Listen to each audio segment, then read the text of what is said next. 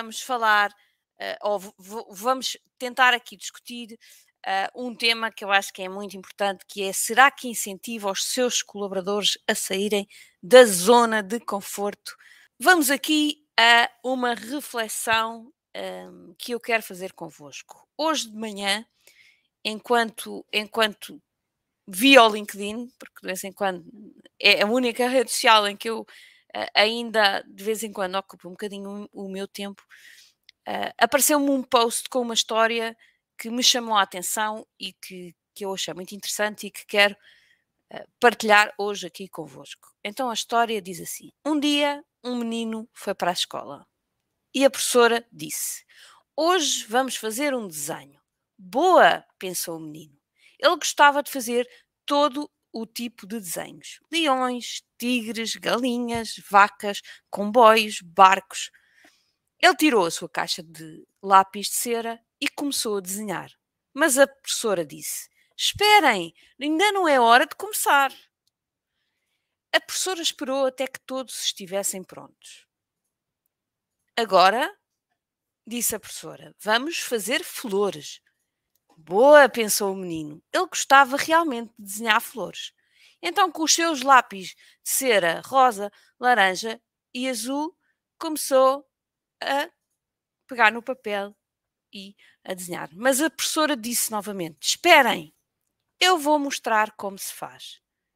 E ela desenhou uma flor vermelha com uma haste verde. Pronto, disse a professora. Agora podem começar. O menino olhou para a flor da professora e então olhou para a sua própria flor. Ele gostava mais da flor, ele gostava mais da sua flor do que da flor da professora. Mas não disse nada. Acabou de virar o seu papel, ao contrário, e fez uma, uma flor como a da professora. Era vermelha com uma haste verde. Num outro dia, a professora disse: Hoje vamos fazer algo com argila. Boa, pensou o menino. Ele gostava imenso de argila e poderia fazer todas, todo o tipo de coisas com argila: cobras, bonecos de neve, elefantes, ratos, carros, caminhões. E começou a moldar a sua bola de argila. Mas a professora disse: Esperem, ainda não é hora de começar. E ela esperou até que todos estivessem prontos. Agora, disse a professora, vamos fazer um prato. Boa, pensou o menino. Ele gostava de fazer pratos e começou a fazer alguns. Eram de todas as formas e tamanhos. Mas a professora disse: Esperem, eu vou mostrar como é que se faz. E ela mostrou a todos como fazer um prato fundo. Pronto, disse a professora. Agora podem começar. O menino olhou para o prato da professora. Então olhou para o seu próprio prato. Ele gostava mais do prato dele do que do prato da professora. Mas ele não disse nada. Ele apenas moldou a sua grande bola de argila e fez um prato igual ao da professora. Era um prato de fundo. E muito em breve, o menino aprendeu a esperar, a observar e a fazer as coisas exatamente como a professora. E muito em breve, ele fez, deixou de fazer as coisas por si próprio. Então aconteceu que o menino e a sua família e a sua família mudaram para outra casa, numa outra cidade. E o menino teve que ir para outra escola. A nova professora disse: Hoje vamos fazer um desenho. E o menino pensou: Boa! Ele esperou para, pela professora para lhe dizer o que fazer. Mas a professora não disse nada. Ela apenas caminhou ao redor da sala não queres fazer um desenho? perguntou a professora ao menino ao vê-lo parado. Sim. O que vamos fazer? respondeu ele. Não saberei até que faças o desenho, disse a professora. Mas como devo fazer? perguntou o menino. Ora, como quiseres, disse a professora. Com qualquer cor? perguntou o menino. Sim, qualquer cor, disse a professora. E ele começou a fazer uma flor vermelha com uma haste verde. Este é um texto de Ellen Buckley, do, de um livro que é o The Little Boy. Obviamente que esta história, uh, obviamente que se adapta mais, não é? Aqui à forma como, como o nosso ensino uh, é feito, não é? E como muitas vezes castra aqui a criatividade uh, das crianças. Como nós, ao, ao, ao assumirmos que sabemos a fórmula certa, retiramos a vontade aos outros de pensar, de criar, de fazer diferente. Mas isto deixou-me a pensar. Ao ler esta história, eu pensei: epá, mas será que aquilo que tu hoje ensinas aos gestores uh, que trabalham contigo, que está alinhado com isto? Está alinhado com esta ideia? Uma das coisas que eu ensino aos gestores com que trabalho é definir processos de forma rigorosa e obrigar os colaboradores a seguirem, obrigar, obviamente, entre aspas, que é uma forma mais simpática do que o obrigar, mas, mas realmente a fazer com que os colaboradores eh, sigam esses processos como eles estão definidos no, no manual para garantir a coerência na organização.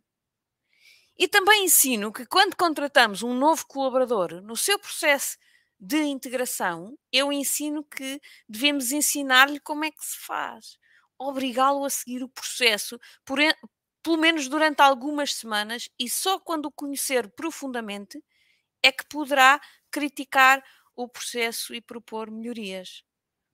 Mas será que dessa forma eu estarei também a castrar as pessoas de colocarem os seus conhecimentos prévios não é? ao serviço da minha empresa? Será que ao eu estar a, a, a, a obrigá-lo a primeiro seguir o meu procedimento, a primeiro incorporar e entender perfeitamente a forma como nós fazemos e só depois criticar, será que a meio do processo ele não vai desenhar a tal flor vermelha com a haste verde? Ou será que ele vai manter a, a, a, a sua criatividade como ela vinha do início? Será que dessa forma eu estou uh, a limitar a capacidade dos meus colaboradores de pensarem pela cabeça deles, de serem livres. Eu, eu um, gostava também de, de, de, ver aí as vossas opiniões, coloquem nos comentários, mesmo, mesmo para o grupo que está aqui no, no Zoom comigo, um, eu tenho aqui eh, os comentários abertos, portanto, se quiserem comentar, estejam à vontade. Ah, porque eu acho que este é um tema uh, suficientemente. Um, é, é como, como, por onde comecei. Eu não tenho aqui uma resposta óbvia e, e, e, e branco no preto. Um, e, portanto, obviamente, como sempre, gosto de ouvir as vossas opiniões, mas neste assunto, ainda mais do que uh, nos outros. Eu confesso que realmente hoje não tenho uma resposta para vos dar. Um, Aliás, hoje, hoje desde manhã, quando li, e foi mesmo, estava no pequeno almoço e estava aqui sozinha, portanto, estava a ler e fiquei a pensar muito sobre isto e disse: epá, este é um bom assunto para eu, eu levar para, para o direto de hoje. Para o direto de hoje. Por um lado, eu sei que as empresas, obviamente, não podem ser uma anarquia. Não pode ser um mundo em que cada um faz à sua maneira, em que o cliente dependendo do colaborador que eu atendo, tem um tratamento completamente diferente. É? Imaginemos o que é que seria uh, chegarmos a um restaurante e uh, olhar para a carta e, e, ver, ok, bife à casa.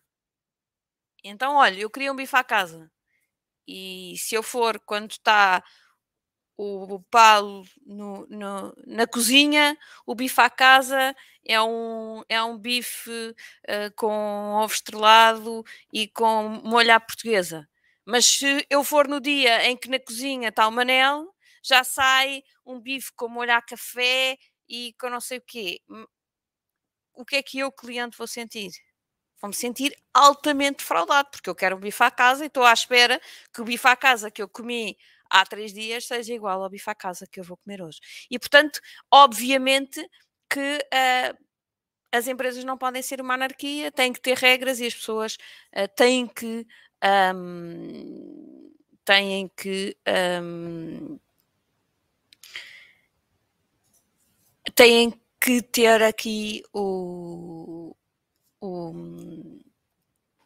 tem que ter regras, não é? Tem que ter aqui uh, uma, uma, uma clara orientação para que todos tenham uma, uma, uma base comum.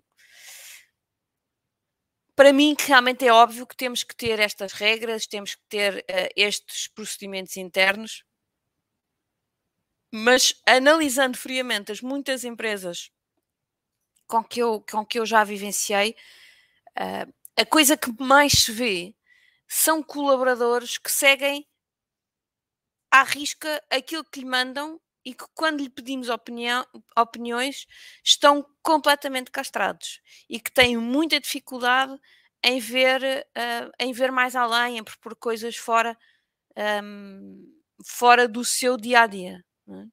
Tem aqui o Pedro Souza que diz: depende da área específica em causa, marketing deve ter maior estímulo ao que de melhor o profissional possa dar, mas os processos administrativos, financeiros e produtivos devem seguir normas e processos bem definidos. Não sei se concordo consigo. uh,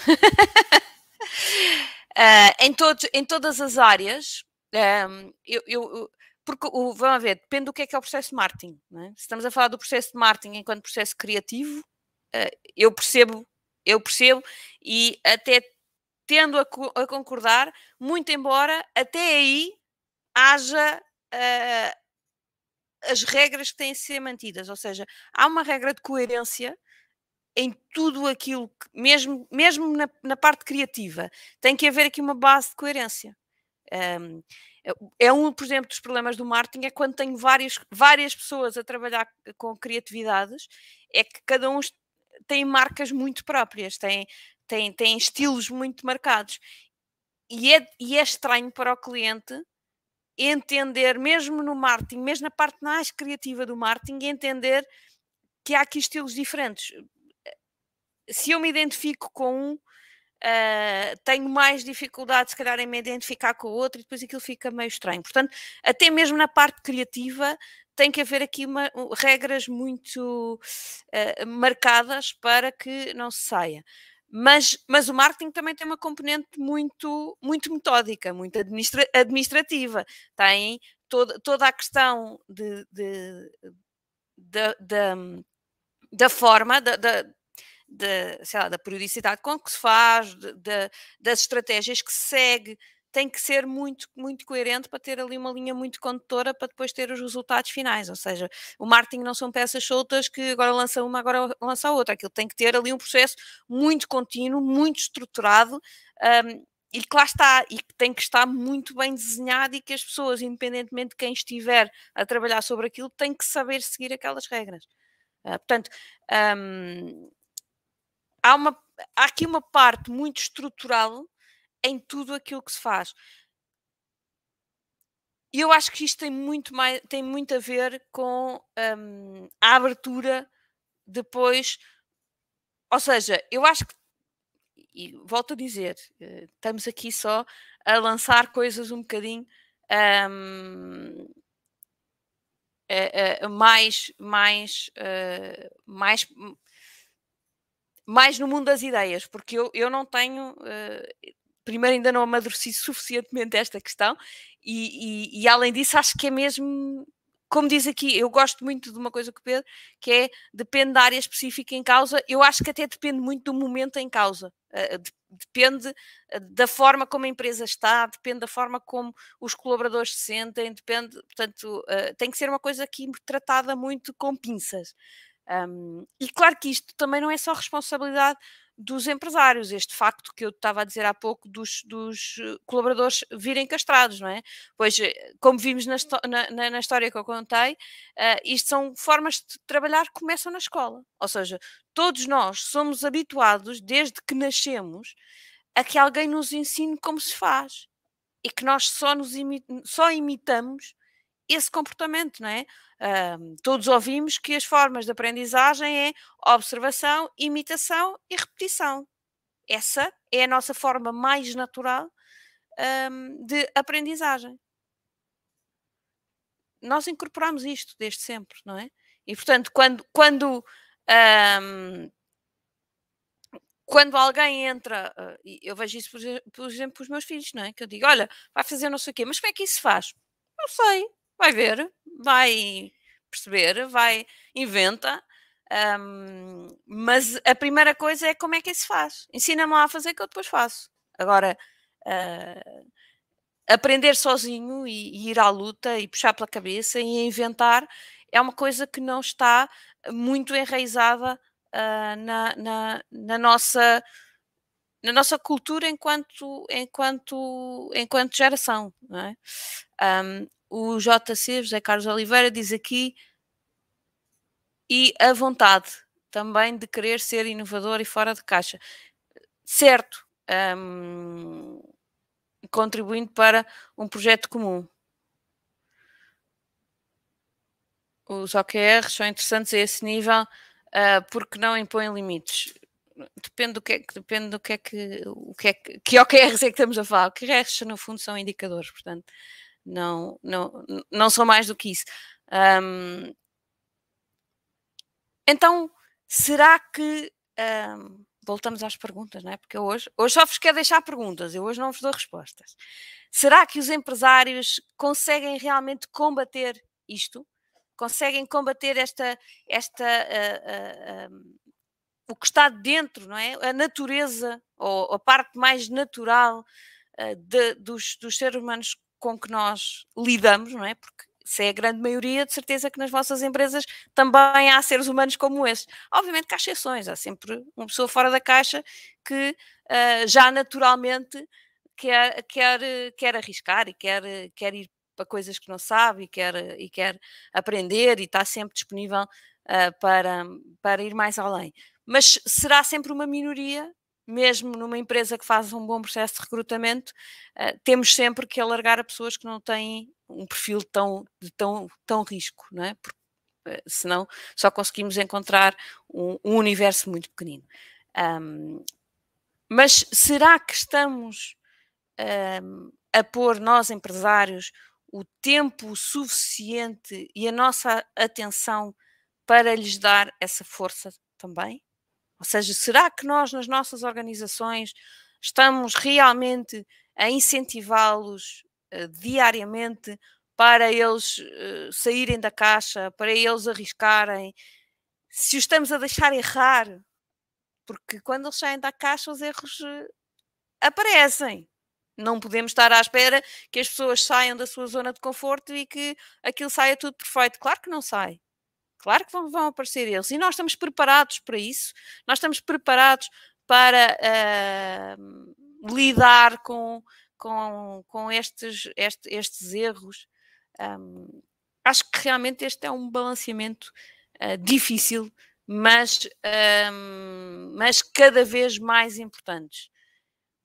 Uh, todos ouvimos certamente já falar, por exemplo, uh, de empresas como, como a Google, não é? Numa Google, nunca trabalhei lá, mas disse que, que pelo menos que 20% do seu tempo de trabalho, ou seja, um dia por semana, eh, eles têm, uh, estão livres, estão libertos para dedicar a projetos diferentes, a projetos que saiam da cabeça deles, a projetos uh, pessoais que eles começam a desenvolver eh, por, por iniciativa própria, por ideia própria, que depois podem eventualmente envolver até uh, outras pessoas da equipa, podem fazer ali um, parcerias uh, na equipa, mas uh, são projetos completamente fora da orientação dos, dos quadros da, da Google enquanto, enquanto empresa.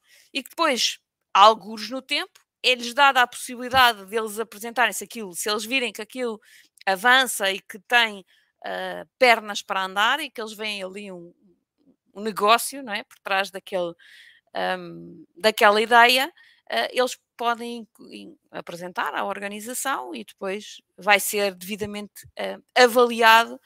Um, e já houve, efetivamente, alguns destes projetos que chegaram ao mercado. Portanto, um, será que nas vossas organizações uh, isto seria possível? Claro que eu acredito né, que a maior parte das empresas uh, ainda não têm esta capacidade, uh, ainda não, quer financeira, quer de estrutura, para terem os colaboradores uh, a, a, dispensarem 20% do seu horário de trabalho, ou seja, um dia por semana, para dedicar a outras, a outras a outros assuntos que não diretamente ao negócio. Mas acho que é um tema em que todos temos que pensar.